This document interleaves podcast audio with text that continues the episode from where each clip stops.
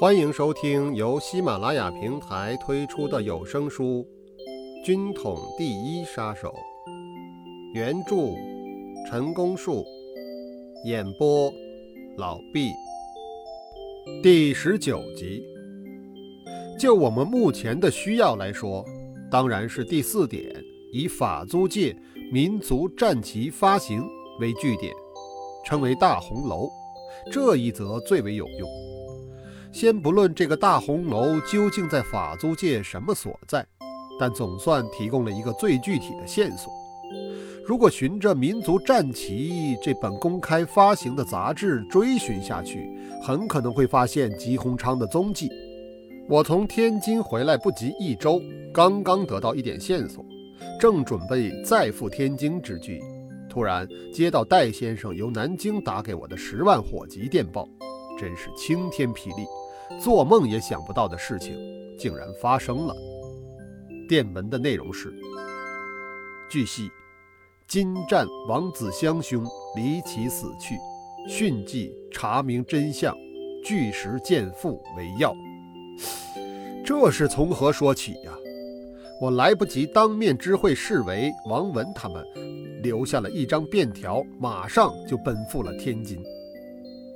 在火车上这两个小时，我什么都没想，一心迎系着王子香突然去世这件事。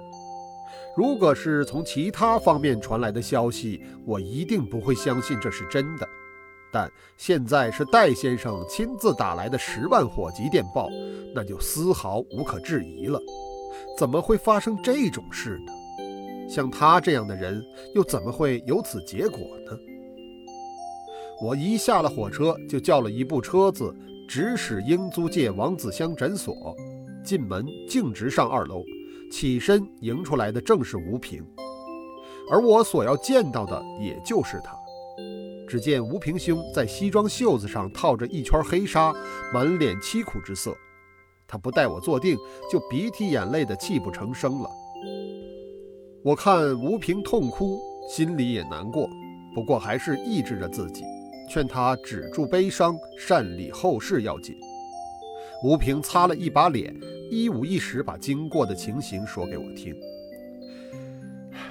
是昨天晚上傍晚发生的事，大约五点半的光景。我从外面回来，看见子香大哥一个人躺在沙发床上。起初我还以为他在休息，低声喊他一声，却不见动静。走过去。光线暗淡，也看不大清楚。打开电灯，再仔细一瞧，他侧身朝里，双眼紧闭，脸上白辣辣的，一点颜色都没有。摸他的手冰凉，搭一搭脉搏还有，但几乎微弱的查不出来。我又在他的耳边连叫了两声“大哥”，盼望着他能睁开眼睛，可是依然没有反应。我心里慌了，不得了了。这可怎么回事啊？怎么办呢？抬头左右巡视，我发现床头小桌子上摆着几个小瓶子，旁边还有几个打针用的玻璃针筒。刹那间，我就起了疑心，是不是他自己打过针了？我越想越怕，心里越急，大声地喊烧饭的老郭，叫他立刻上来。我顺手把那些小瓶和针筒抄起来，往口袋里一塞。我和老郭两个人，一个从后面抱着子香大哥的头，一个在前面抬着他的两条腿，也来不及和老郭说什么了，一直下着台阶朝停车的地方走。我们把子香大哥平放在车厢里，然后再让老郭先上去，用手把头搬到腿上，我自己开车，即使最近的马大夫医院急救。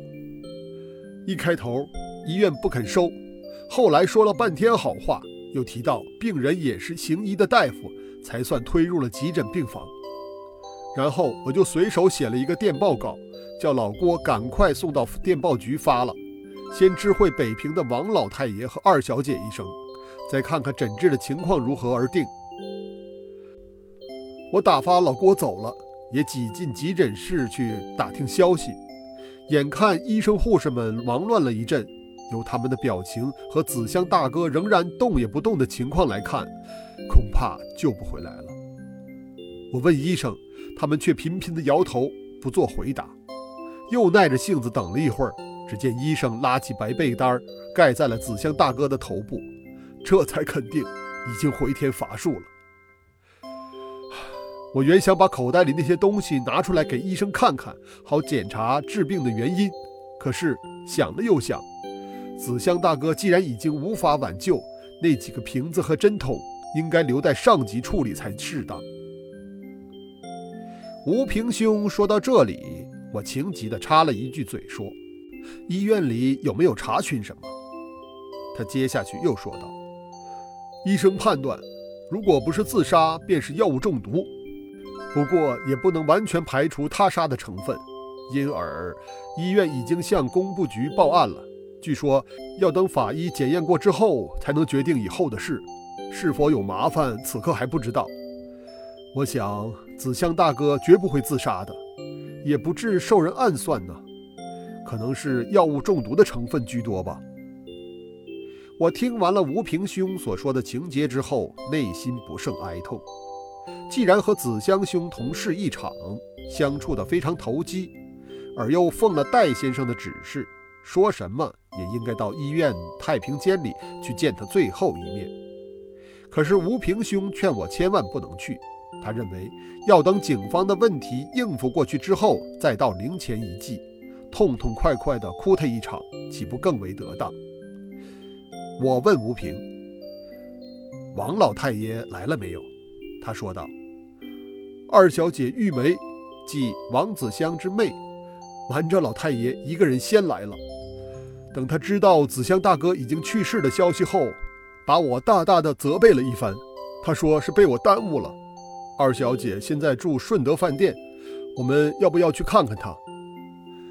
理应前去拜会的，一则商量如何料理后事，也要代表我们组织予以慰问。我说道。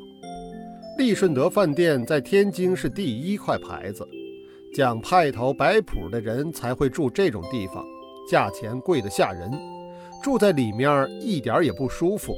可是生意始终都维持一定的水平。吴平陪我到了利顺德楼下，由柜台上先问过二小姐后，我们一同乘电梯上了五楼。茶坊引导我们走进房去，王玉梅小姐素妆。